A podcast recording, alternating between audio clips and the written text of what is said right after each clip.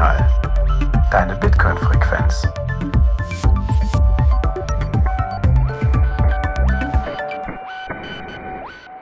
Herzlich willkommen bei Notsignal, deiner Bitcoin-Frequenz. Wir haben uns heute wieder zusammengefunden in einer schönen Dreierrunde und ich habe zwei Notes bei mir im Netzwerk gefunden. Einmal auf der einen Seite der Jan Paul. Hi. Hi, Thorsten, grüß dich. Und wir haben uns den Merch wieder eingeladen. Hallo Merch. Servus. Schön, schön, schön, dass wir wieder äh, dich wieder hier bei uns begrüßen dürfen. Und dadurch, dass du nicht zum ersten Mal bei uns bist, weißt du es natürlich auch, was deine erste Amtshandlung für heute ist. Und das ist die Blockzeit, die wir brauchen. Die Blockzeit ist gerade 831.298. Passt. Ja, nämlich ist auch. bei mir auch so. Ist auch eine sehr schöne Blockzeit mit 12 bis 220 Satz per VBI. okay, die Details habe ich nicht, die zeigt meine Note nicht an. Die Range Ähm. äh, ist äh, durchaus vorhanden. Gut, ja, äh, äh, ihr wisst es ganz kurz, wir sind ein Value for Value Podcast. Wir schalten keine Werbung, dafür den regelmäßigen Aufruf. Wenn das, was wir hier machen, euch gefällt, äh, eine kleine Spende äh, wert ist, dann würden wir uns darüber sehr freuen. Das könnt ihr über das Lightning-Netzwerk machen, das könnt ihr on-chain über Paynum machen. Jetzt sind die Fees ja wieder ein bisschen niedriger, da ist das durchaus wieder attraktiver. Die Informationen dazu, wie ihr das machen könnt, findet ihr in den Shownotes beziehungsweise bei uns auf der Webseite. Und ja, wenn ihr das macht, freut uns das auf jeden Fall sehr. Merch. Starten wir ins Thema rein. Was haben wir uns denn heute vorgenommen? Beziehungsweise, ja, ich frage erstmal Jan Paul, was, was wollen wir denn heute machen? Ja, ich wollte ganz gerne mal über das Thema Bitcoin Core Entwicklung sprechen. Also, wie wird eigentlich dieses Bitcoin Core entwickelt? Was ist das überhaupt? Genau, das ist nochmal eine gute Frage. Klären wir auch, was ist überhaupt Bitcoin Core? Äh, ich glaube nämlich, dass da einige Missverständnisse unterwegs sind, was die Rolle der Bitcoin Core Entwickler angeht und der Maintainer und was Bitcoin Core überhaupt erst ist. Und dazu hat sich der Merch bereit erklärt. Und es freut mich sehr, Merch, dass du dabei bist, um heute mit uns über das Thema zu sprechen. Freut mich hier zu sein. Du bist selber auch Core-Entwickler? Kann man das so sagen? Äh, also, äh, die Core Contributors sind halt alle Leute, die mal was beigetragen haben zu Bitcoin Core. Insofern, es gibt Firmen oder Organisationen, wo das formell so ist. Jemand, der an Bitcoin Core arbeitet, ist ein Core-Entwickler oder Core-Contributor. Aber sonst generell ist es eigentlich eher so, dass es ein diffuser Term ist, der nicht näher irgendwie formell definiert ist. Ich weiß von Leuten, die nach ihrer ersten Issue, die sie aufgemacht haben, oder einem Pull-Request, wo sie einen Tippfehler in einem Kommentar äh, gefixt haben, sich als Bitcoin Core Contributor bezeichnen. Ich weiß von Leuten, die Vollzeit an Bitcoin Core arbeiten, die sich das gleiche nennen. Also es ist, ähm, was du möchtest. Das heißt, was du möchtest. Äh, insofern, ja, ich habe auch schon mal zu Bitcoin Core beigetragen. Großartig. Ja, deswegen bist du nämlich auch heute hier, um genau diese Fragen zu beantworten. Aber fangen wir doch vielleicht mal, bevor wir so in diese Rollen reingehen, die es so im, bei Bitcoin Core gibt, erstmal mit der Frage an, äh, was ist denn überhaupt Bitcoin Core und ist Bitcoin Core und Bitcoin das gleiche? Ist das vielleicht dann auch was komplett unterschiedliches? Vielleicht einfach erstmal diese Begriffsklärung. Ja, also Bitcoin ist auch viele Dinge. Und Mhm. ich würde sagen, erstmal Bitcoin betrifft normalerweise das gesamte Netzwerk. Es gibt natürlich eine Reihe verschiedener Implementierungen von den Bitcoin-Regeln. Ungefähr, ich glaube, 98 Prozent der Nodes, zumindest der Listening Nodes auf dem Netzwerk, sind Bitcoin Core. Insofern ist Bitcoin Core sehr relevant, weil im Zweifelsfall, wenn etwas bei Bitcoin Core funktioniert, aber in einem anderen, in einer anderen Software nicht, dann ist das Netzwerk läuft eben weiter.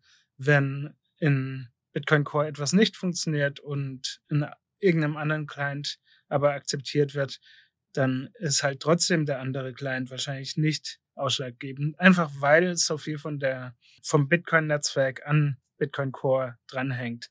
Einfach selbst andere Software ist häufig gepaart mit einem Bitcoin Core Node als der Quelle der Wahrheit. Also zum Beispiel, wenn man einen Lightning Node laufen lässt, dann häufig in Kombination mit einem Bitcoin Core Node, der im Hintergrund die Blockchain-Daten mitteilt. Also insofern, ich würde sagen, Bitcoin Core ist zurzeit die Referenzimplementierung der Bitcoin-Regeln. Das ist sie schon immer in dem Sinne, dass äh, Bitcoin Core sich entwickelt hat aus Satoshis Codebase, die eben damals von Satoshi zur Verfügung gestellt wurde, ist sehr stark verändert seitdem. Ich glaube, die ursprüngliche Codebase war, glaube ich, so 12.000 Zeilen oder sowas. Wir sind knapp unter 200.000 Zeilen jetzt und ich glaube, irgendwas wie 95 Prozent der Zeilen, die Satoshi geschrieben hat, gibt's nicht mehr. Aber ähm, das ist mehr so das Schiff des FSO. F, nee, wie heißt der? Äh, das Schiff des Theseus. Philosoph. das Theseus, Schiff des genau, Theseus, genau. Ja. ist mehr so das Schiff des Theseus. Es ist immer zwischendrin, zu jedem Schritt war es das Codebase, das auch äh, ursprünglich von Satoshi betreut wurde und es ist es immer noch, aber es hat trotzdem fast nichts mehr zu tun mit dem Codebase von damals. Außer, dass es die gleichen Regeln implementiert. Also vielleicht nochmal zur Erklärung, was das Schiff des Theseus ist. Das ist ein, ja, es ist so ein, ein, ein Beispiel oder ein, ein Gedankenexperiment. Und zwar gibt es eben dieses Schiff des Theseus, das am, äh, weiß nicht, am Strand liegt oder am Hafen liegt. Und dann wird das äh, Stück für Stück, also Einzelteil für Einzelteil, Planke für Planke, Schraube für Schraube auseinandergenommen, also rausgenommen und durch ein anderes Teil ersetzt, aber genau baugleich. So dass du halt nach einer gewissen Zeit hast du halt ne, das baugleiche Schiff da, aber es besteht nicht mehr aus denselben Teilen. Die Frage ist jetzt, ist es immer noch das Schiff des Theseus? Das ist das Beispiel und ich glaube, das wollte Merch hier auch äh, zeigen, ne, dass quasi 95 Prozent des Codes von ähm, Satoshi nicht mehr im Bitcoin Core enthalten ist, aber es immer noch nach denselben Regeln funktioniert. Also es immer noch dasselbe Schiff ist, auf dem wir alle fahren. Genau. ja, sehr schön. Aber ist ja, also Bitcoin Core ist ein Begriff, der ja nicht von Satoshi gekommen ist. Ne? Also das ist ja ein Begriff, der sich erst später entwickelt hat. Oder hat Satoshi schon Bitcoin Core, also seine, seine Refer Referenzimplementierung Bitcoin Core genannt? Ich glaube, er hat es einfach nur Bitcoin genannt, oder? Genau, ursprünglich hieß das Softwareprojekt einfach Bitcoin. Das fanden manche Leute dann etwas verwirrend, weil das Netzwerk ja auch Bitcoin heißt und die Währung heißt auch Bitcoin. Deswegen, wenn dann die Software auch noch Bitcoin heißt, dann wird es langsam schwer zu wissen, was eigentlich gerade gemeint ist. Ursprünglich haben dann manche Leute von dem Satoshi Client gesprochen oder von Bitcoin Qt, weil die, der Original-Release hatte das Qt-Framework für die Benutzeroberfläche verwendet und äh, Bitcoin D als der Daemon, also die Server-Variante der Software. Und ich meine, dass es Gavin Andreessen vielleicht war, äh, der Bitcoin Core als Namen vorgeschlagen hatte, 2014, 2013, sowas. Und seit dann wurde das Projekt umbenannt zu dem Zeitpunkt. Ich meine, es war noch, als Gavin Andreessen Lead Maintainer war. Und ja, seitdem heißt das Projekt halt so. Da hast du direkt auch schon einen perfekten Übergang gerade gemacht, indem du das Wort Bitcoin Core Lead Maintainer gen genannt hast. Du hattest gerade eben von dir selber als Contributor gesprochen, der du äh, bist. Und dann gibt es noch Core-Entwickler. Ob es die denn gibt, sei jetzt mal dahingestellt. Ob Contributor und Entwickler das gleiche ist, sei jetzt, äh, ist jetzt auch mal so äh, erstmal egal. Aber welche Rollen oder welche Funktionen gibt es denn rund um das Bitcoin Core Projekt? Weil du gerade gesagt hast, was ist denn der Unterschied zwischen einem Contributor und einem Maintainer oder vielleicht dann auch dem Lead Maintainer? Also wer macht da was? Also, wie gesagt, äh, Contributor ist so ein bisschen diffus, weil äh, Contributor sind Leute, die einmal irgendwas am Codebase gemacht haben, die das vielleicht in ihrer Freizeit mit sehr wenig insgesamt Zeit äh, machen. Es gibt einige, die Vollzeit dran arbeiten. Und generell gibt es eben ein paar Leute, die quasi aus dem Projekt heraus gewählt sind, um so Aufgaben zu übernehmen, die das Projekt eben braucht, die äh, haben in dem Sinne keine leitende Funktion oder so, sondern die haben eine Aufgabe zu gucken, was eigentlich bereit ist, gemerged zu werden. Äh, die sehen sich Projekte an, sind alle Concerns, ich kann das gar nicht auf Deutsch. also wurden, wurden alle Fragen, die aufgeworfen wurden, äh, schon abgehandelt? Äh, ist dieser Vorschlag, der eben gemerged werden soll, bereit gemerged zu werden, hat es hinreichend Review bekommen und so weiter. Und die können diesen Merge-Button drücken, so dass das eben zu dem Hauptzweig des Codebases hinzugefügt wird. Und sonst kümmern die sich halt auch um eine an, ganz andere Reihe von organisatorischen Dingen wie den Release-Schedule äh, zu planen, äh, zu gucken, dass die Release-Binaries hochgeladen und signiert werden, solche Sachen. Aber die haben eben nicht, wie das häufig falsch verstanden wird, in irgendeiner Form eine herausragende leitende Funktion oder ein sogar irgendwie ein, ein äh, Projektleitung, sondern die kümmern sich darum, dass die anderen Teilnehmer am Projekt ihren Code gemerged kriegen. Also ich kann es nachvollziehen, dass das natürlich Fragen aufwirft, ne? weil es ist ja schon eine gewisse Torwächterrolle hat. Wobei ich dich jetzt aber so verstehen würde, dass das eher administrativ zu verstehen ist. Ne? Also sie schauen eher, dass, äh, ne, also irgendjemand muss halt diesen Merch-Button drücken und sie sind es, die diesen Merch-Button drücken müssen. Was sind die Voraussetzungen dafür? Okay, ne, gibt es jetzt irgendwie einen Pull-Request, der entsprechend reviewed ist, sind irgendwie alle, alle Sorgen und, und Zweifel adressiert worden, kann man das Risiko in Kauf nehmen. Jetzt habe ich aber schon ein paar Sätze gesagt, wo ich sagen würde, da ist aber doch einiges an Verantwortung, oder? Bei dem Lead Maintainer. Verantwortung ist sicherlich viel. Und man sollte natürlich auch erkennen, dass alle Maintainer Vollzeit am Projekt arbeiten. Die werden bezahlt, Vollzeit sich mit diesem einen Projekt auseinanderzusetzen. Ich mache noch einen Haufen andere Sachen nebenher. Ich arbeite auch Vollzeit an Bitcoin-Sachen, aber eben nicht nur an Bitcoin Core. Und die Maintainer sind in der Regel eben Leute, die sich sehr stark auf Bitcoin Core fokussieren. Dementsprechend sind die sehr viel in dem Codebase unterwegs, auch die meisten von ihnen sehr lange schon. Und dementsprechend eben äh, haben sie, hätten sie auch so Einfluss, selbst wenn sie jetzt nicht diese administrative Rolle übernommen hätten. Aber äh, einfach weil sie das Codebase sehr gut kennen, weil ihre Meinung unter den anderen Projektteilnehmern Gewicht hat, weil wir denken, dass sie wissen, wovon sie reden. Und äh, ja, also in der Regel funktioniert es eben so, dass ein Pull-Request, je nachdem wie äh, komplex und kritisch es ist, zwei, vielleicht mal auch fünf Acts bekommt, also Acknowledgements von anderen Entwicklern, dass sie dieses Pull-Request für bereit zum Merge halten. Und in der Regel ist dann einer der Maintainer auch mindestens einer darunter, dass sie das selbst reviewen. Vielleicht auch erst nachdem genug andere Leute ihren Senf dazu gegeben haben und es für gut befunden haben. Und dann, nachdem sie es selbst reviewed haben auf Qualitätssicherheit und alles andere, dann eben das Merchen.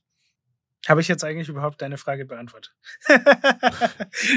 Doch, ich denke schon. Also ich glaube, das ist, es ist halt ein sehr sensibles Gebiet. Ne? Also, die, also ich, ich, ich zögere so ein bisschen, weil ich mich gerade frage, wie ich jetzt richtig die Frage stelle. Weil es gibt ja keine Bitcoin-Organisation, also irgendwie eine, eine, Firma, eine Struktur, irgendwie eine Hierarchie, ein Machtgefälle in irgendeiner Form, die jetzt irgendwas vorgeben kann.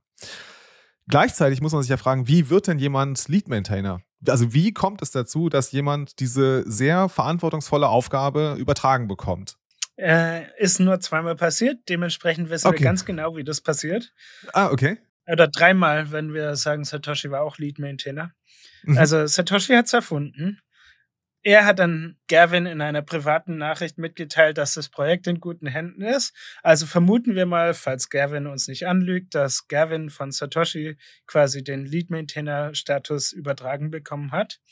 Und Gavin hat dann äh, offiziell den Lead Maintainer Titel an Wladimir weitergeleitet, als er sich mehr auf Research konzentrieren wollte. Das war 2014, glaube ich. Äh, und Wladimir hat das dann 2014 bis Anfang 2022 gemacht, bis er gesagt hat, äh, dass er genug hat und zurücktritt und jetzt haben wir keinen Lead Maintainer mehr. Okay. Das, das heißt, wir haben jetzt mehrere äh, Core Maintainer oder wie habt ihr das gelöst? Oder wie ist es gelöst worden? Also ganz am Anfang waren Maintainer eigentlich einfach Leute, die häufig an dem Repository gearbeitet hatten und gute mhm. Beiträge geleistet hatten, denen man einfach quasi ein hinreichendes Sachverständnis anverhaftete, dass sie äh, Merge-Rechte haben sollten. Die ersten paar Leute haben einfach von Satoshi Merge-Recht bekommen. Also ich glaube, das war Sirius, ähm, also Mati Malmi, äh, Gavin natürlich, ich glaube TCAT-M, und noch ein paar andere Leute, die halt einfach am Anfang gleich da waren, Dinge getan haben, dann hat er ihnen einfach Merch-Rechte gegeben. Natürlich heißt das nicht, dass die machen können, was sie wollen. Das äh, wird häufig missverstanden. Wir arbeiten in der Öffentlichkeit. Jede einzelne Sache, die wir am Codebase machen, kann von jedem, der das Codebase anguckt, gesehen, analysiert, beurteilt werden. Das heißt, wenn wir uns darüber unterhalten, was gemerged werden soll, dann passiert das häufig auf GitHub in dem Pull Request und zum Beispiel für, für mein letztes Projekt hatte ich über 200 Kommentare, die ich, also die gesamte Unterhaltung mit den Review-Kommentaren und meinen Antworten darauf und so fort war über 200 Beiträge in diesem einen Pull Request.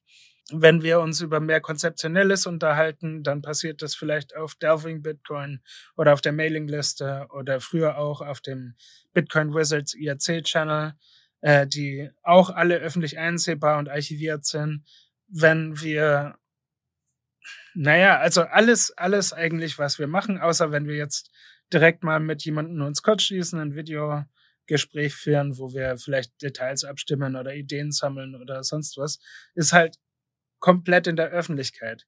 Das heißt, wenn irgendein Maintainer irgendwas merged, was nicht hinreichend reviewed war oder was sogar mehr oder weniger offensichtlich schadhaft war, dann, also Maintainer werden ist eine langfristige, lange Arbeit, wo man mhm. erstmal viel Vorarbeit leisten muss und zeigen muss, dass man das Codebase versteht, dass man sinnvolle Arbeit macht.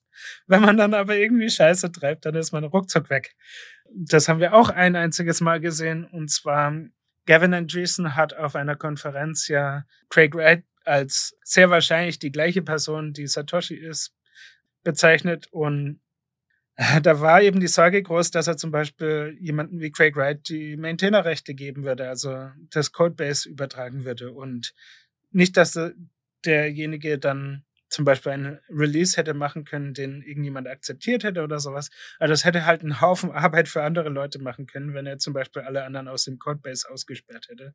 Äh, also nicht nur das Codebase. Vom Codebase gibt's ja zigtausende Kopien das ist nicht das große Problem. Das große Problem ist, dass wir fast 30.000 Issues und Pull Requests mit Hunderten von Kommentaren auf dem GitHub Repository haben. Die werden natürlich auch schon gespiegelt und wir haben Kopien davon. Aber einfach das wieder einzupflegen irgendwo anders, dass man damit interagieren kann oder das dann halt nur als Archiv zu haben, in dem man suchen kann, aber alles neu schreiben, wo, wo man die Diskussion weiterführt, würde so ein Projekt natürlich viel Arbeit und Stunden kosten. Dann hatten sich damals eben viele Bitcoin Core Contributors zusammen entschieden, dass vielleicht zu der Zeit, wo äh, Gavin Andreessen eh schon aktiv nicht mehr im Codebase arbeitete, er auch keine Maintainer-Rechte haben sollte, weil das, wer weiß, was er damit jetzt macht. Und dann hat man ihm die weggenommen. Und nachdem er dann halt eigentlich auch nicht aktiv war, hat man sie ja eben auch nicht mehr zurückgegeben danach. Du hast jetzt schon ziemlich viel immer von diesem Review-Prozess gesprochen, der ich weiß nicht, ob wir da jetzt schon reingehen sollten. Ich werde uns eben äh, für, für später auf jeden Fall noch so mal, dass wir mal so exemplarisch mal so durch diesen Merch hat eine Idee und möchte das gerne im Bitcoin Core einbringen. Äh, wie, was macht, was passiert als erstes und sowas. Das können wir gleich gerne machen, aber vielleicht können wir erstmal ein bisschen noch so auf diese Reviewer-Funktion, wenn äh, in, im GitHub sprechen. Was machen die Leute? Was haben die zu tun? Äh, was sollten sie tun? Oder ist, ist das ein standardisierter Prozess oder macht da jeder, jeder so, wie er das für richtig hält? Ja, also das ist kein standardisierter Prozess. Es ist, es gibt so ein paar äh, Gebrauchsmuster vielleicht, oder also. Sag's auf Englisch, wir versuchen also, es zu übersetzen. Äh, ich, ich sag nochmal zu meiner Verteidigung, ich lebe jetzt seit fast sieben Jahren in den USA und ich arbeite die ganze Zeit in Englisch natürlich. Und gerade wenn man dann über so sein Tag Ta Tagesgeschäft in einer anderen Sprache plötzlich spricht, ist das manchmal schwierig. Also, die Reviewer verwenden zum Beispiel so Kürzel wie ACK oder NAC oder sowas, um eben äh, mitzuteilen, dass also zum Beispiel ein Concept Act wird, würde mitteilen, dass man konzeptionell die Idee gut findet, aber man ist noch nicht bereit äh, oder man unterstützt noch nicht das Mergen dieses Vorschlags. Weiter dann würde man vielleicht sagen, Approach Act, also nicht nur finde ich das konzeptionell gut, ich glaube, dass deine Herangehensweise an dieses Problem korrekt ist. Das soll, also ich unterstütze, wie du daran äh, vorgehst oder eben auch Concept Act, aber Approach Act. Ich finde die Idee gut, aber sollte anders gemacht werden. Hier ist eine Beschreibung, was ich mir vorstelle zum Beispiel. Äh, generell glaube ich, fangen wir an, wenn jemand ein neues Pull Request aufmacht, dass wir die Ideen konzeptionell bewerten. Also ist es denn generell etwas, was wir wollen? Löst das ein Problem, das wir haben? Oder ist es halt irgendwie Larifari? Ne? Wir, wir brauchen halt nicht ein Pull Request, das, das irgendein jemanden sein Geschmacksmuster reinbringt. Also irgendwie, ähm, wir hatten irgendjemanden, der vor einer Weile mal Blacklist um in Disallow List oder sowas umbenennen wollte und sowas. Und das ist halt, ja, das ändert funktional nichts. Da ist, da ist halt der Review-Aufwand, um das überall zu prüfen, wurde das jetzt richtig ersetzt, ist das, da, da ist der Mehrwert so viel, das ist ein furchtbares Beispiel übrigens, aber der Mehrwert von so einem Pull-Request ist halt nicht hoch genug, dass wir das annehmen, konzeptionell. Also selbst wenn was vollkommen korrekt ist, wenn es halt einfach nicht hinreichend viel besser macht oder wichtig genug ist, wir haben so einen großen Review-Prozess. Es kann teilweise für ganz kleine Dinge schon Monate dauern, bis irgendwas gemerged wird. Einfach weil die Software so viel Geld verwaltet und äh, sicher verwahrt, dass wir lieber fünfmal hingucken. Dass, wenn etwas nicht hinreichend gut ist, wir das trotzdem vielleicht ablehnen, auch wenn es vollkommen korrekt ist. Und das ist, das ist halt vielleicht so eher die Konzeptebene. Und dann, wenn einige Leute sagen, hey, konzeptionell ist es gut oder aktiv das unterstützen, vielleicht Vorschläge machen, wie es verbessert werden soll oder so, dann geht's eher so ins Detail-Review, wo Leute anfangen zu gucken, wie ist es denn implementiert? Ist es sicher? Ist es sinnvoll? Wie interagiert es mit anderen Teilen vom Codebase? tut's wirklich nur die Sachen anfassen, die verändert werden muss, um dieses Feature einzusetzen. Vermischt es vielleicht so viele Dinge in einem einzelnen Schritt, kannst du das vielleicht in zwei getrennte Commits aufteilen und so weiter. Und dann vielleicht ganz am Ende kommen noch ein paar, hey, kannst du diesen Kommentar vielleicht ein bisschen klarer gestalten? Hier fehlt vielleicht noch dieser Gedanke oder sonst was. Also so dieses ganz Detailige, wo nur falls du es jetzt nochmal änderst, vielleicht kannst du hier noch ein paar Wörter einfügen oder sowas. Und dann äh, ist es generell bereit, gemerged zu werden. Und man fängt dann vielleicht nochmal an, das im IRC-Channel ein bisschen breit zu treten, dass man sagt, hey, ich glaube, das ist ziemlich weit, vielleicht, falls es dich interessiert, kannst du mal drauf gucken oder so. Und irgendwann, wenn die Sterne richtig stehen und ein Maintainer Zeit hat, sich das auch zu reviewen, dann drückt er vielleicht auf den Knopf. Jetzt hast du mehrfach den, die Begriffe ACK und NAC verwendet. Vielleicht können wir die für unsere Zuhörer nochmal ganz kurz erklären, für die, die es nicht kennen sollten. Ja, also ich glaube, es ist kurz für Acknowledgement und ähm, was es eben bedeuten soll, ist, ich finde diese Änderung gut und unterstütze, dass es so gemerged wird, wie es ist. Also einfach nur die drei Buchstaben ACK. Oder NAC eben, um die Verneinung dessen auszudrücken. Das hier ist nicht gut, das sollte nicht gemerged werden generell fungieren wir mit Rough Consensus und das ist, glaube ich, auch noch so ein diffuses Konzept, das häufig falsch verstanden wird. Rough Consensus heißt, dass alle Kommentare und Bedenken adressiert werden müssen. Also es muss darüber geredet worden sein. Es heißt nicht unbedingt, dass man wirklich alle Bedenken und Kommentare äh, umsetzen muss. Also zum Beispiel kann es sein, dass fünf Leute NAC auf einem Pull-Request posten, aber es trotzdem gemerged wird, weil eben die Gründe, aus denen sie gegen dieses Pull-Request sind, nicht für stichhaltig befunden werden von denen, äh, die aktiv dran arbeiten, die dran dazu beitragen oder das evaluieren. Also die Aufgabe der Maintainer ist es eben jetzt festzustellen, ist etwas bereit, technisch hinreichend reif gemerged zu werden und gibt es Rough Consensus dafür? Also ist Unterstützung unter der Entwickler-Community, die zu Bitcoin Core beiträgt, vorhanden, um es zu mergen. Und ich sage jetzt bewusst die, die Entwickler-Community, wenn dann halt mal wieder 15 Leute von Twitter durchrollen und 15 Nags draufschreiben, aber eigentlich überhaupt keine Ahnung haben, wo es für uns geht und auch keinen Grund dafür angeben, dann wird das halt vollkommen ignoriert. Äh, ganz kurz, Rough Consensus, äh, da packen wir euch einen äh, Artikel in die Show Notes, äh, der auf Delving Bitcoin erschienen ist, ich glaube im Januar, äh, von Reardon Code. Weiß nicht, mir sagt der Name nichts. Ähm, den fand ich aber recht äh, aufschlussreich, den Artikel. Den kann man sich mal durchlesen. Mhm. Das äh, bezieht sich übrigens auf RFC 7282 von IETF. Die haben diesen Rough Consensus nämlich eingeführt.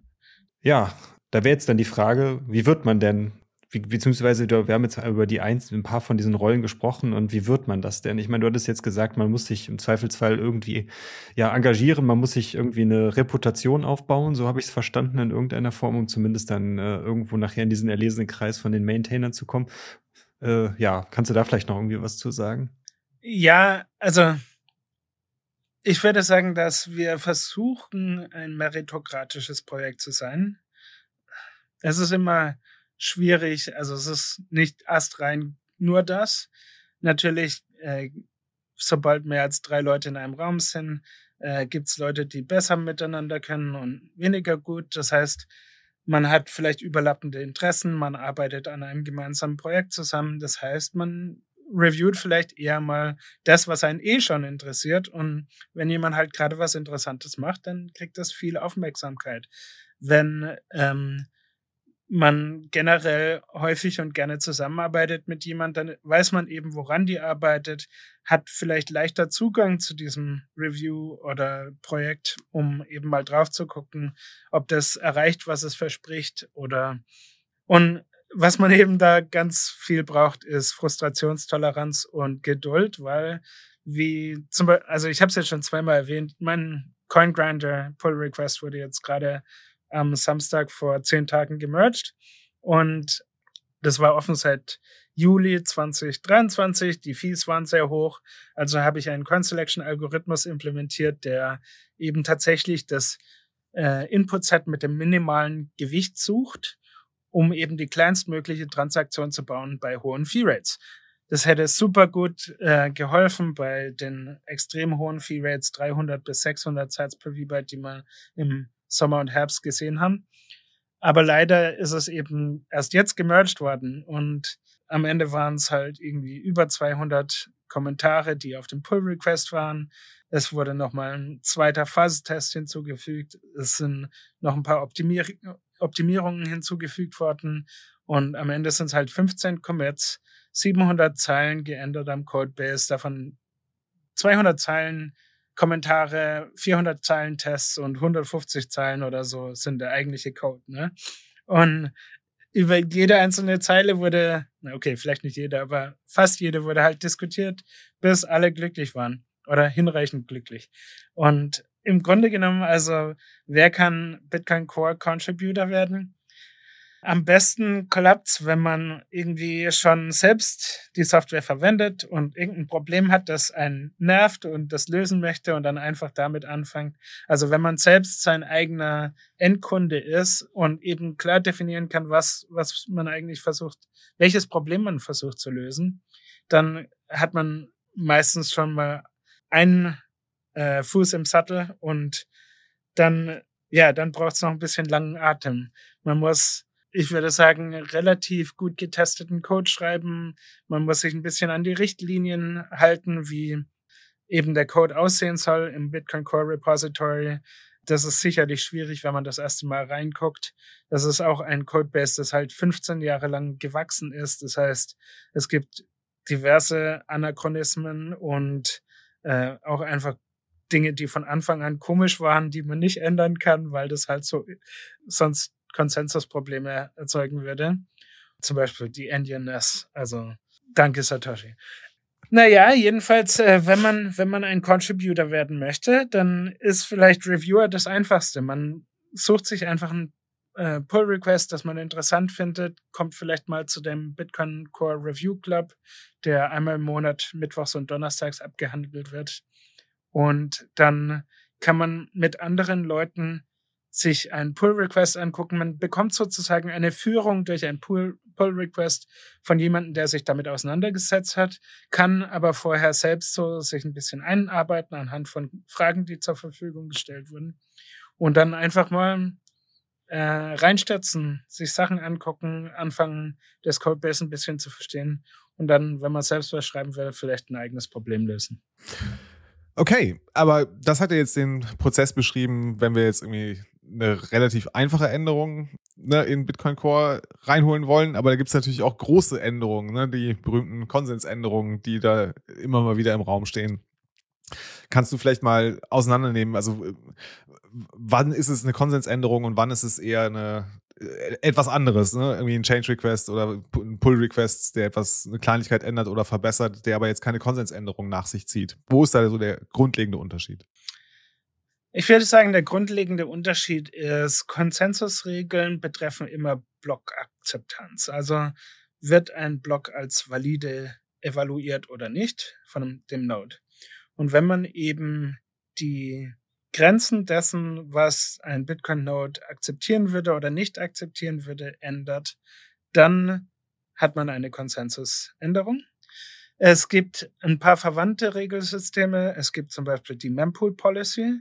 Das betrifft nur Bitcoin Core, was eben Bitcoin Core akzeptieren wird, um es in sein sozusagen Kurzzeitgedächtnis für unbestätigte Transaktionen aufzunehmen. Das sind Regeln für Transaktionen, die sind größtenteils noch strenger als die Konsensusregeln. Aber das ist, betrifft ja nur Bitcoin Core. Was akzeptiert Bitcoin Core in seinem Mempool und andere Bitcoin-Implementierungen sind da teilweise anders konfiguriert, teilweise lassen sie mehr oder weniger zu. Und dann gibt's noch Netzwerkregeln oder so Sachen, die eben das Peer-to-Peer-Netzwerk betreffen. Das sind auch keine Konsensusregeln, weil es nicht verändert, was eben im Block dann später akzeptiert wird. Aber das hat natürlich auch große Tragweite dahingehend, wie das Netz funktioniert, was man auf dem Netz schicken kann, ob vielleicht sich verschiedene Implementierungen vom im Netzwerk segregieren und so weiter. Also es gibt viele verschiedene Dinge, die emergente Effekte haben können darüber, wie das P2P-Netzwerk funktioniert, selbst wenn sie nicht mal Konsensusregeln sind. Und sobald es eben an, an diese Dinge geht, wo entweder es verschiedene andere Implementierungen mit betrifft, zum Beispiel wenn man eben die Mempool Policy verändert von Bitcoin Core, dann betrifft es Lightning Nodes, die dranhängen und davon abhängig sind, dass sie ihre Commitment-Transaktionen zum Beispiel zeitnah in das Bitcoin-Netzwerk absondern können oder die Netzwerkakzeptanzregeln, wie zum Beispiel, dass ein Block eben, der Timestamp darf nicht mehr als zwei Stunden in der Zukunft liegen. Das ist keine Konsensusregel. Aber äh, das ist eine Implement ein Implementierungsdetail von Bitcoin Core, das trotzdem sehr wichtig ist, damit das Netzwerk sinnvoll funktioniert.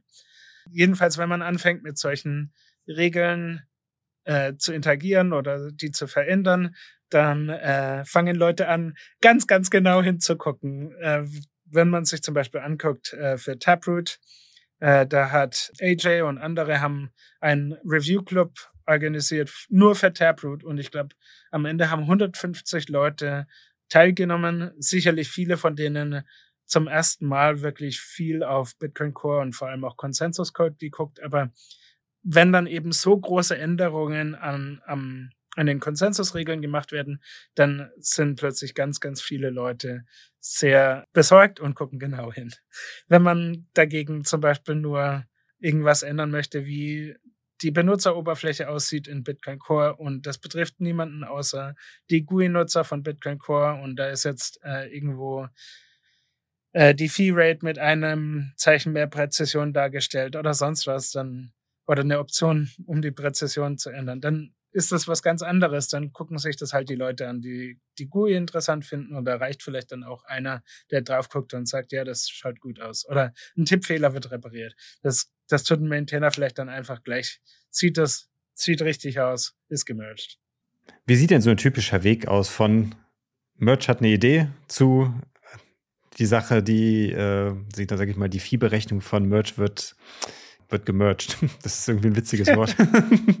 um das nochmals nachzuvollziehen, das, was du gemacht hast, war jetzt ja auch keine Konsensusänderung. Es war, wie würdest du es einschätzen? Was eine kleine Änderung war es, aber schon eine relevante Änderung für, äh, für den Bitcoin, den Core Client.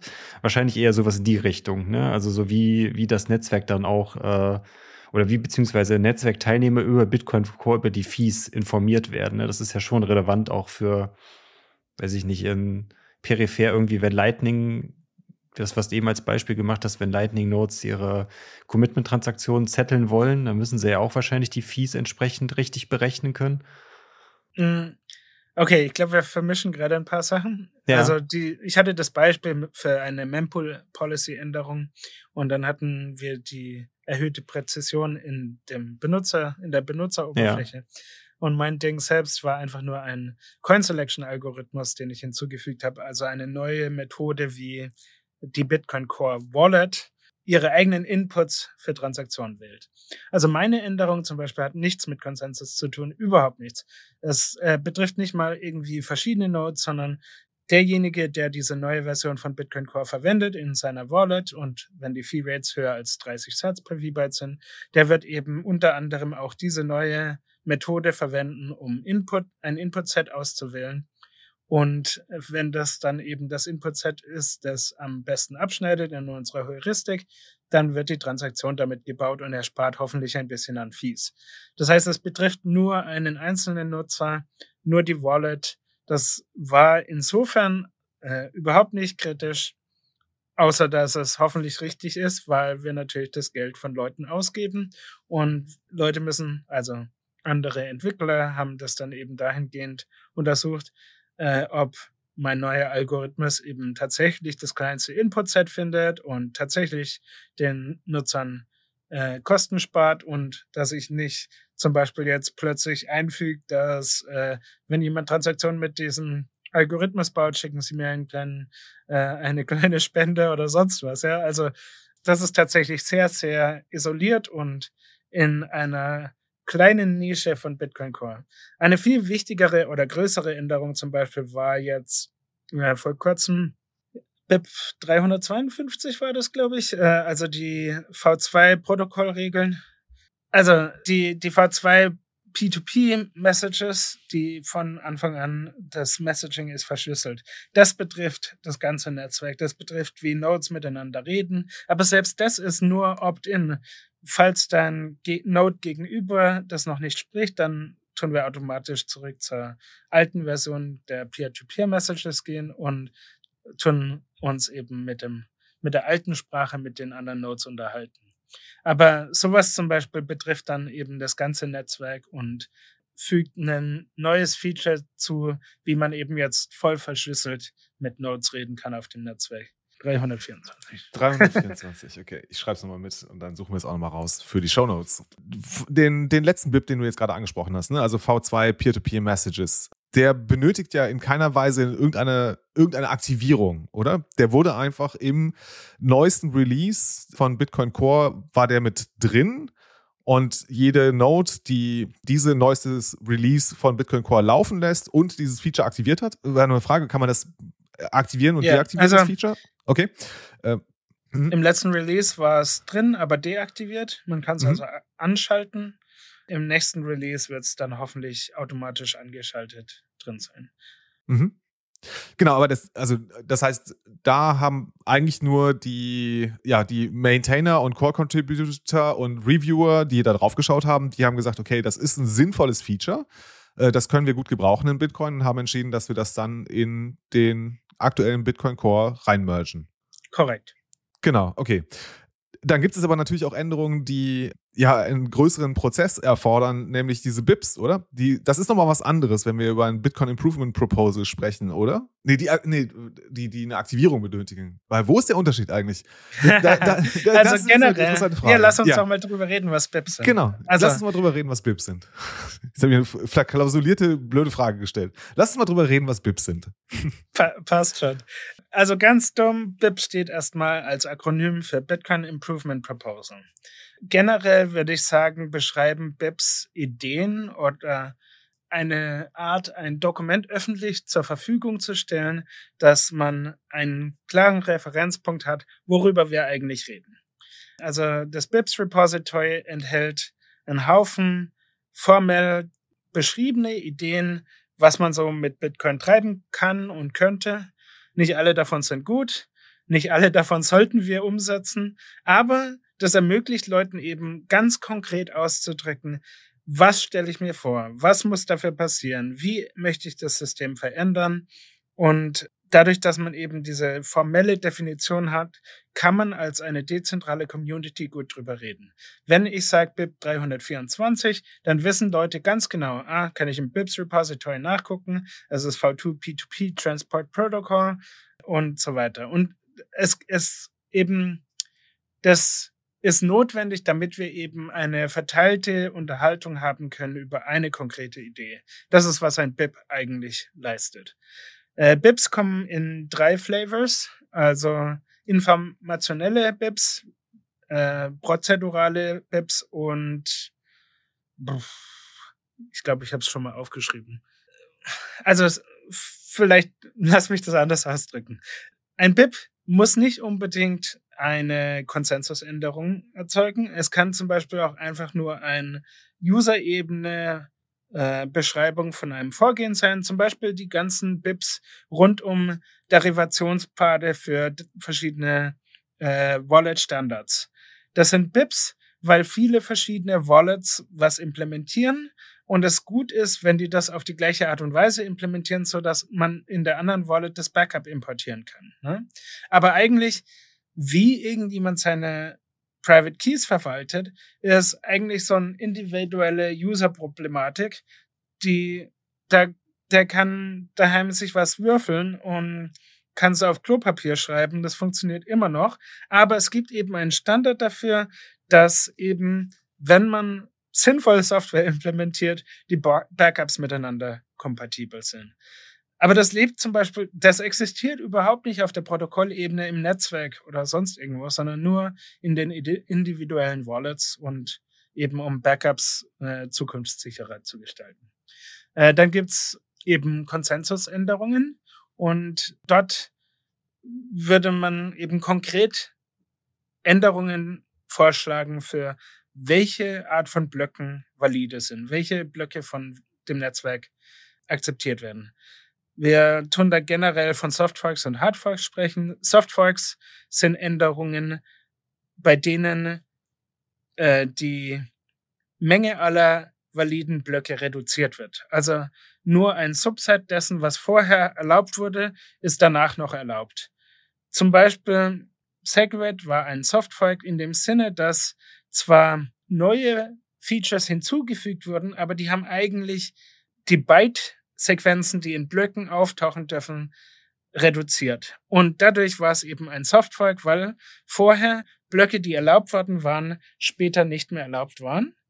Und dementsprechend, wenn eine Mehrheit der Hashrate und hoffentlich auch der äh, Listening Nodes so ein Softfork enforced, also äh, durchsetzt, dann wird, dann wird das Netzwerk auf diese neue Regeln sich einspielen. Wenn man einen Hardfork macht, ist es genau umgekehrt. Man verändert die Menge der akzeptablen Blöcke von einem kleineren Set auf ein größeres Set und alle Nodes, die äh, noch auf der alten Version sind, werden die neuen Blöcke, die jetzt erlaubt sind, nicht akzeptieren. Und das führt dazu, dass alle Nodes im Netzwerk auf, äh, abgedatet sein müssen, damit das funktioniert. Sonst bleiben sie einfach stehen in dem Moment, wo das erste Mal eine Transaktion diese neuen Regeln oder ein Block diese neuen Regeln äh, verwendet. Wir, je nachdem, wie man es interpretiert, hatten wir ganz, ganz, ganz am Anfang unserer äh, Netzwerkgeschichte ein paar Sachen, die man vielleicht als Hardfork klassifizieren könnte. Sonst generell machen wir nur Softforks, weil wir wollen, dass jemand, der sein Node hat laufen lassen und nicht drauf geguckt hat, nicht plötzlich aus dem Netzwerk ausgeschossen wird.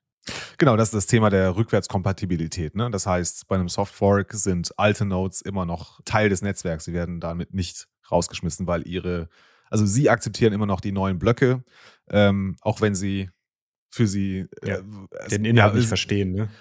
Ja, nicht nur den Inhalt nicht verstehen, sondern äh, vielleicht gar nicht die merken gar nicht, dass äh, äh, bestimmte Blocktypen gar nicht mehr auftauchen. Sowas könnte man sich ja dann auch darunter vorstellen.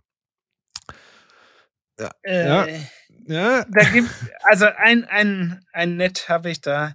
Ein äh, Softfork ist vorwärtskompatibel.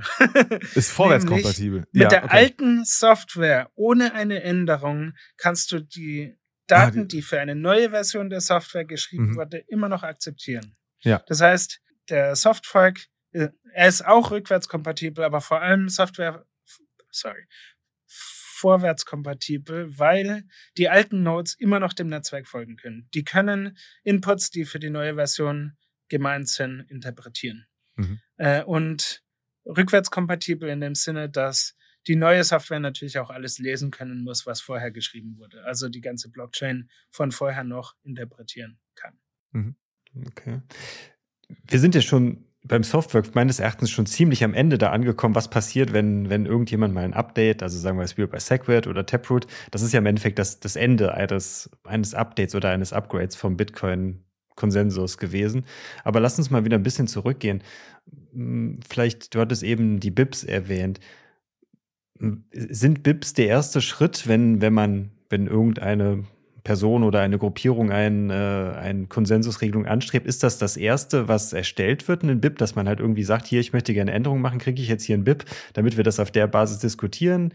Wird das in einer Mailingliste diskutiert, wie es, äh, wie es früher halt äh, ja viel im Open Source Feld gemacht wird? Wie, wie, wie, wie ist da der Einstieg quasi in so eine Thematik? Ich glaube, wir fangen eigentlich eher ein paar Schritte vorher noch an. Erstmal wird man wahrscheinlich ein bisschen über, man, man hat unter der Dusche morgens eine Idee und dann äh, fragt man vielleicht einen Kollegen oder einen Kameraden, der vielleicht sich mit der Thematik einigermaßen auskennt, was der denn davon hält. Man fängt an, irgendwie so die Idee ein bisschen auszurollen, ein bisschen abzuklopfen. Ist es sinnvoll? Löst es ein wichtiges Problem? Ist es den Aufwand wert und so weiter? Man ist wahrscheinlich also vielleicht bei einem Forumspost in Delving Bitcoin eher erstmal, wo man, nachdem man mit ein paar Leuten drüber geplaudert hat, ob sich das lohnt zu formalisieren, das dann in mehr Detail beschreibt und vielleicht dort einfach mal so ein bisschen Brainstorming betreibt oder äh, sein Konzept vorstellt, vielleicht drüber nachdenkt, was denn die Herangehensweise sein würde. Und dann, wenn die Idee schon ein bisschen gereift ist, dass man relativ konkret weiß, was man eigentlich machen möchte, würde man anfangen, die so formell aufzuschreiben, wie das für ein BIP notwendig ist.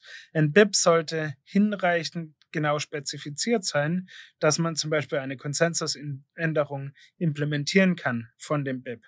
Das wird sicherlich natürlich nicht im ersten Entwurf äh, wasserdicht ausformuliert sein, aber damit man überhaupt erstmal so genau weiß, was man machen möchte, hat man vielleicht schon eine Prototyp-Implementierung gemacht. Man hat bestimmt viel darüber diskutiert. Man hat hoffentlich schon zwei, drei andere Entwickler hinreichend von, von seiner Idee begeistert, dass die mit auf die Prototyp-Entwicklung, sorry, Implementierung geguckt haben oder ihre Ideen beitragen, so dass wenn man das BIP schreibt, vielleicht zwei, drei Autoren dastehen, die sagen, hey, wir machen das, das ist eine gute Idee, äh, das bietet einen Mehrwert in dieser Art und Weise.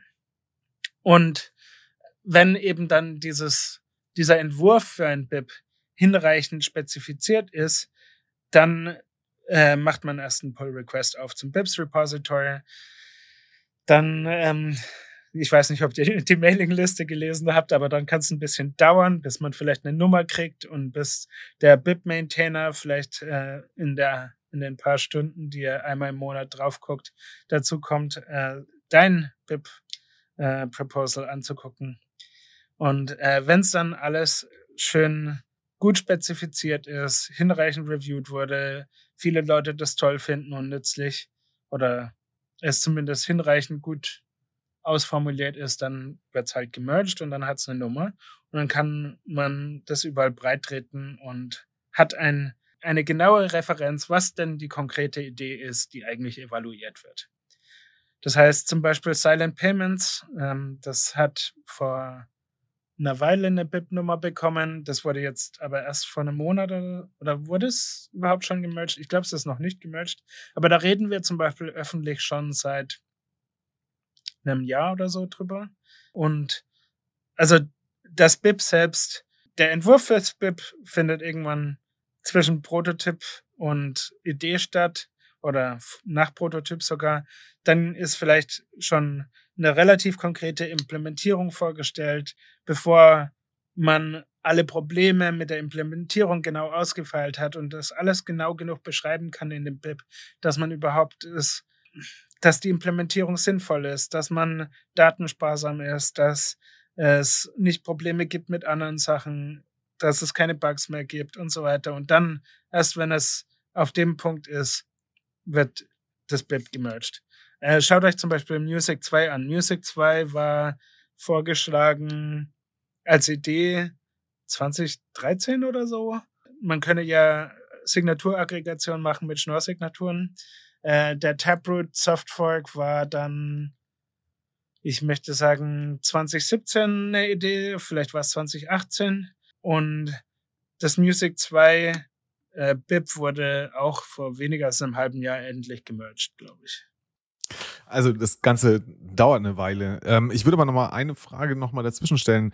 Du hast es kurz angedeutet, aber dieser BIP-Nummer-Zuweisungsprozess, der steht ja auch immer mal wieder in der Diskussion, weil der ja so eine Art Flaschenhals bildet in dem ganzen Prozess. Vielleicht kannst du noch mal kurz beschreiben, was da der aktuelle Stand ist, ähm, wie eben diese BIP-Zuweisung genau funktioniert. Mm, also, wir haben einen Maintainer, der eben sich um die BIPs kümmert und das ist eigentlich auch eine administrative Aufgabe. Der Maintainer soll gucken, ob das BIP hinreichend genau spezifiziert ist, ob die Idee generell mit Bitcoin zu tun hat. Es geht nicht darum, ob es eine gute oder schlechte Idee ist oder eine Empfehlung zur Implementierung oder sonst was. Wenn es eben die doch schon relativ signifikant hohe Hürde eines akzeptablen BIP-Entwurfs erreicht, dann soll er einfach das merchen. Und wenn es so aussieht, als ob das äh, in die Richtung geht, dann wird vielleicht eine Nummer äh, auf dieses Proposal ge gepackt. Und das hilft natürlich dann konkret über diese Idee zu reden. Und der äh, Maintainer, der sich darum kümmert, der hat eben das relativ ge genau Timebox so ungefähr einmal im Monat für ein paar Stunden guckt er da drauf und das ist manchmal dann äh, etwas langsam, bis man eine Antwort kriegt. Ich glaube, wir haben so um die 150 offene Pull Requests in, im BIPS Repository. Ich müsste jetzt gucken, um die genaue Nummer zu wissen, aber naja, jedenfalls äh, die Leute, die ein BIP schreiben, die Autoren, sind die Besitzer dieses BIPs. Das gehört nicht der Community, sondern den Leuten, zumindest bis es gemerged ist. Wenn es gemerged ist, kann man, glaube ich, vielleicht sagen, wenn man große Änderungen am BIP noch machen möchte, sollte man lieber neues schreiben, das dann sagt, supersedes anderes BIP, sodass eben diese Referenz zu einem, einer konkreten Idee und einer Implementierung dieser Idee beibehalten wird. Es, es hilft nicht so, wenn man fünf verschiedene Versionen von etwas hat und das alles die gleiche Nummer hat, dann weiß keiner, wovon man redet.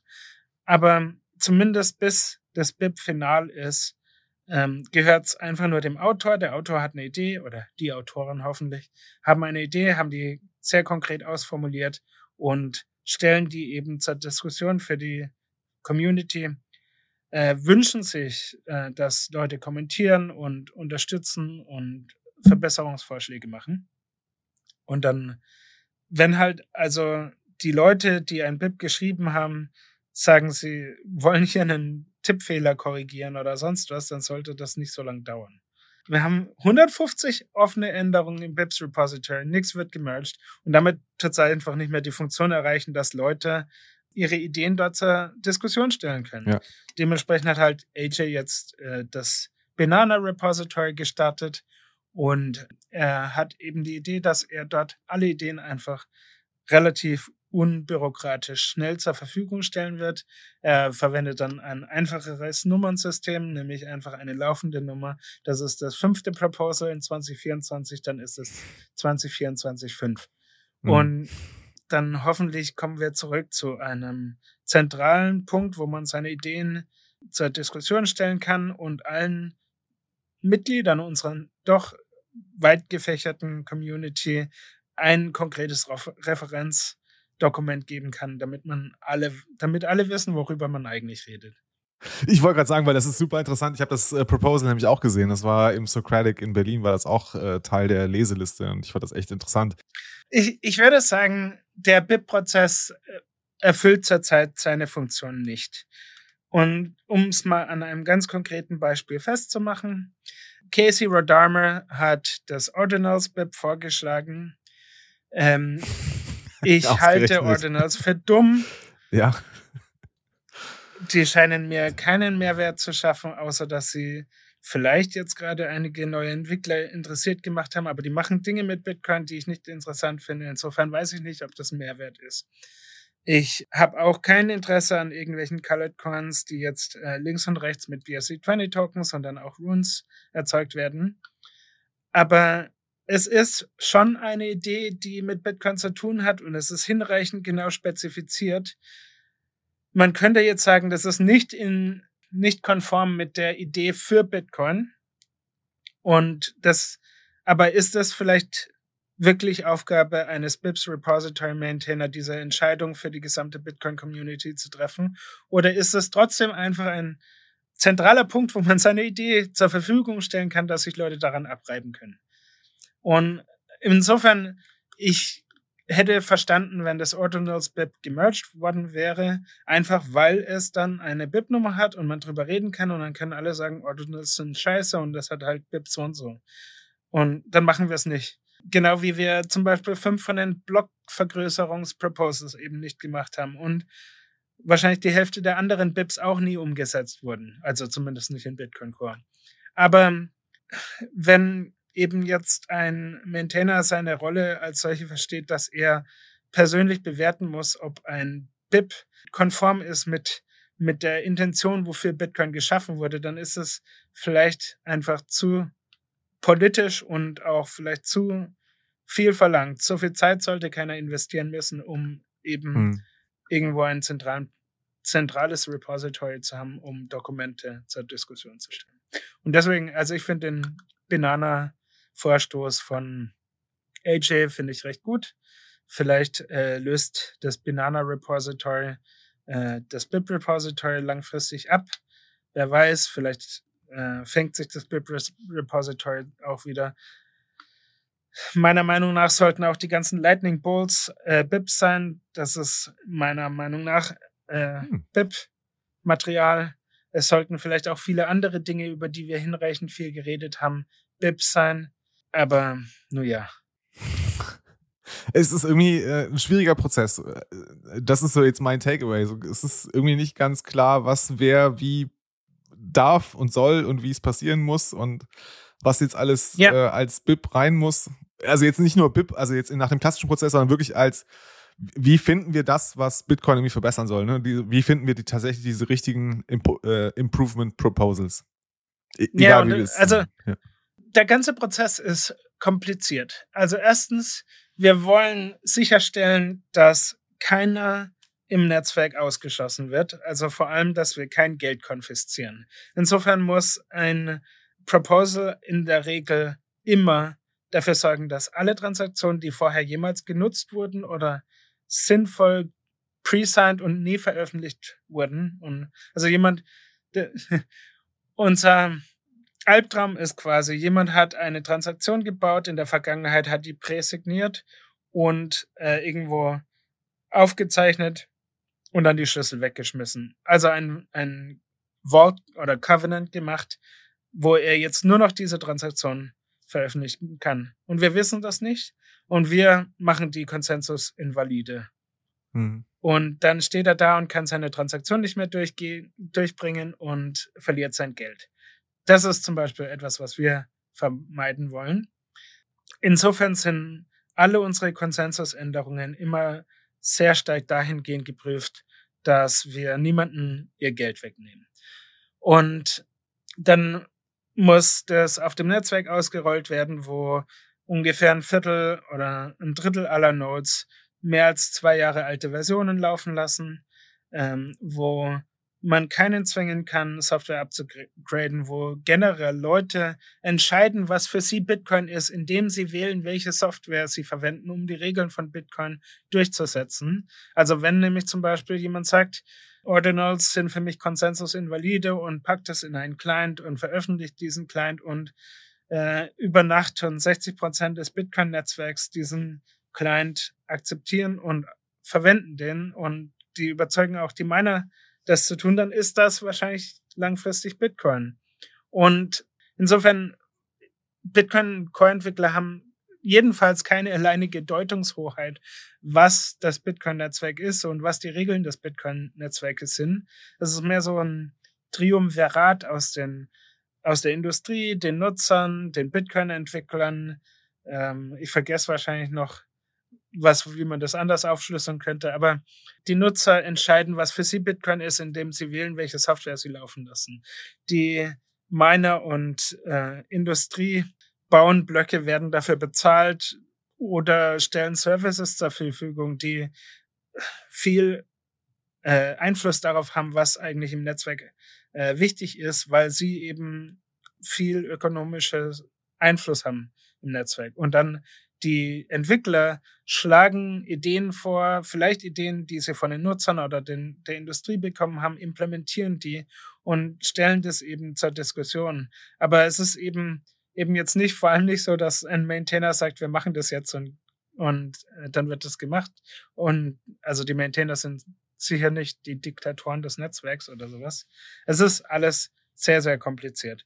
Und wenn dann eben noch hier und da Sand ins Getriebe ge geschmissen wird, weil einfach unnötig Dinge verkompliziert werden aus politischen Meinungen heraus oder äh, weil zu wenig Zeit gefunden wird, um, um irgendwelche administrativen Dinge zu tun, dann ist das vollkommen menschlich und natürlich, aber trotzdem frustrierend.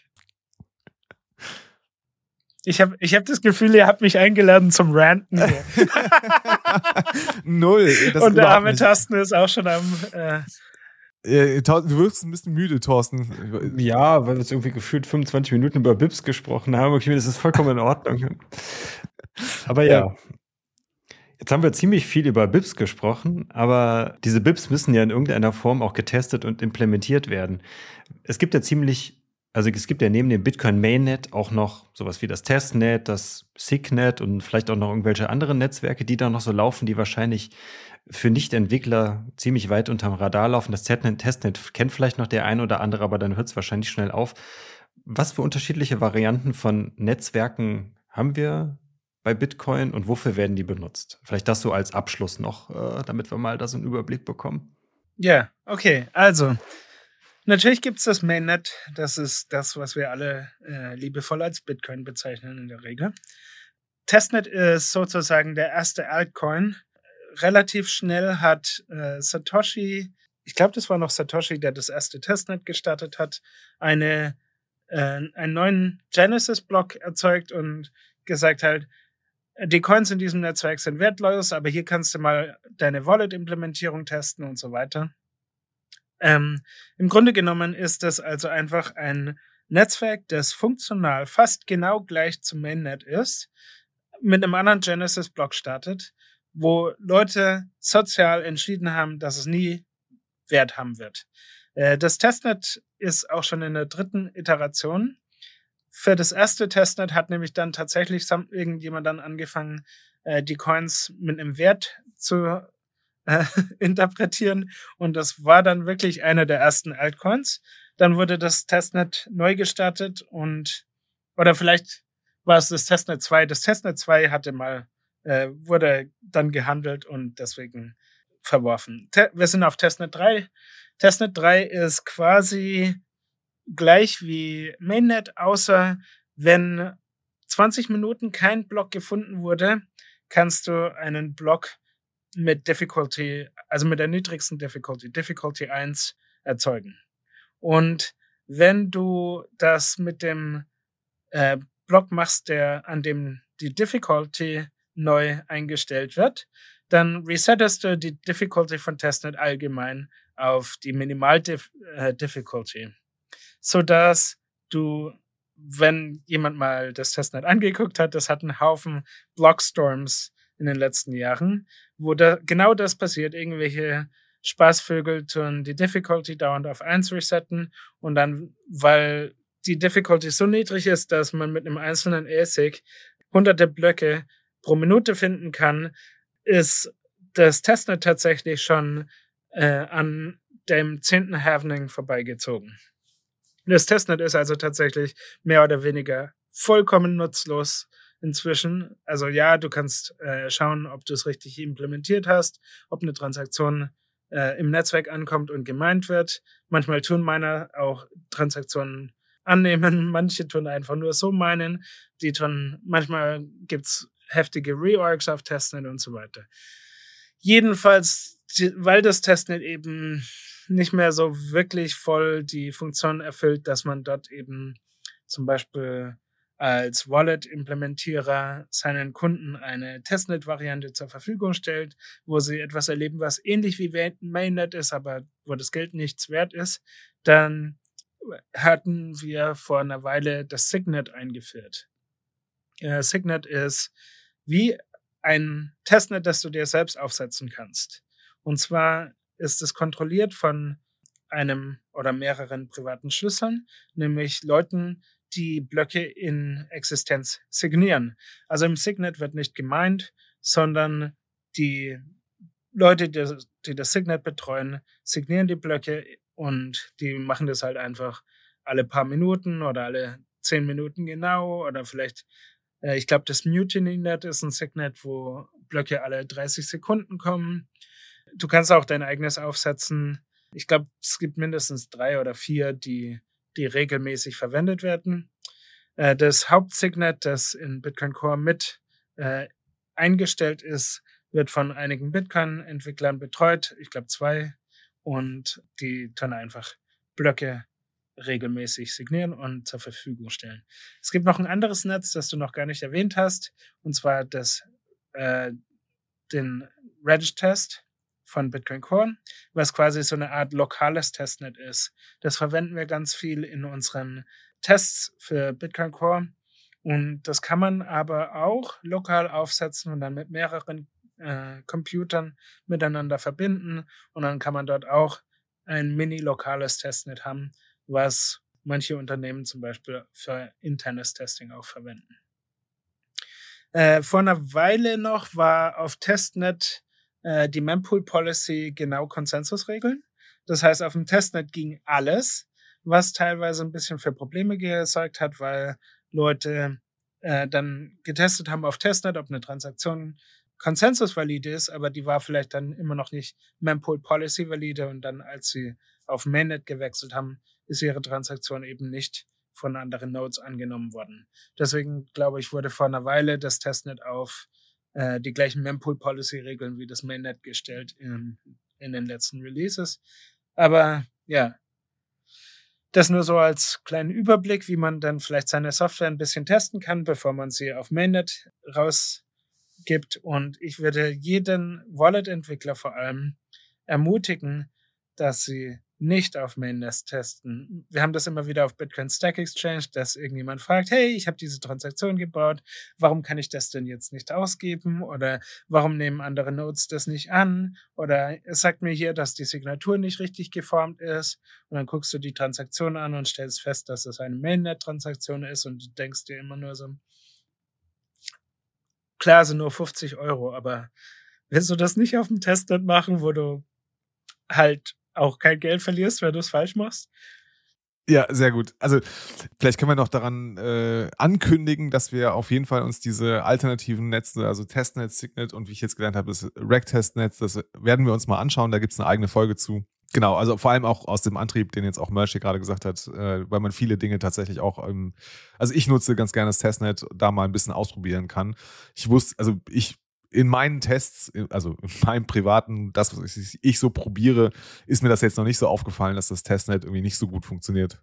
Also Transaktionen gegen rein und raus, das, das hat, dafür hat es gereicht. Du baust ja auch keine, keine komplexen Software selber, wo das dann vielleicht nee, nee, irgendwelche nein. exotischen Transaktionen gebaut werden. Ja, aber vor allem einfach, wenn du zum Beispiel einen neuen Node aufs Testnet äh, synchronisieren willst. Wir sind am 10. Halvening vorbei. Das sind also über zwei Millionen Blöcke. Und bis du halt gesynkt hast, ist es deutlich länger. Signet ist äh, viel leichtgewichtiger, vor allem weil auf dem Testnet auch zum Beispiel vor Segwit irgendjemand äh, ein paar Monate lang mal Maximalgröße Blocks produziert hat mit 3,7 Megabyte und so weiter. Es ist einfach, äh, das, das Testnet ist inzwischen ähm, ja, wahrscheinlich zwölf Jahre alt oder so. Und dementsprechend halt einfach schwer und klobig. Äh, mit Signet ist es leichter, vor allem wenn du dein eigenes Signet aufsetzt oder wenn du halt nur lokal, wenn es nur deinen eigenen Node betrifft, kannst du es halt einfach mal schnell in deinen Red-Test reinschmeißen. Jo. Gut, dann ich glaube, mit Hinblick auf die Zeit machen wir jetzt an der Stelle äh, für diese Folge erstmal einen Cut. Wir hatten äh, euch ja in der Community jetzt äh, letzte Woche oder diese Woche gefragt, ob ihr Fragen an den Merch habt, beziehungsweise Fragen zu, zu dem gesamten Thema Bitcoin Core Entwicklung und da haben auch uns ein paar Leute geschrieben. Und wir würden diese Fragen, die wir von euch aus der Community bekommen haben, jetzt in einer eigenen Folge machen, die dann die nächste Folge nach dieser dann sein wird. Äh, wann auch immer die kommt, wissen wir jetzt noch nicht genau, aber auf jeden Fall, dass ihr jetzt schon mal wisst, die nächste Folge wird dann eure Community-Fragen als zweiter Teil beinhalten. Deswegen, ja, erstmal an der Stelle, Merch, vielen, vielen Dank für deine großartigen Ausführungen. Ja, Jan Paul, danke auch, dass du dabei warst.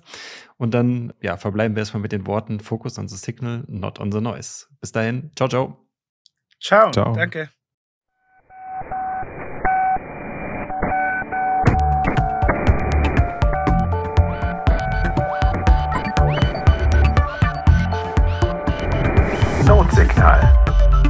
Focus on the signal, not on the noise.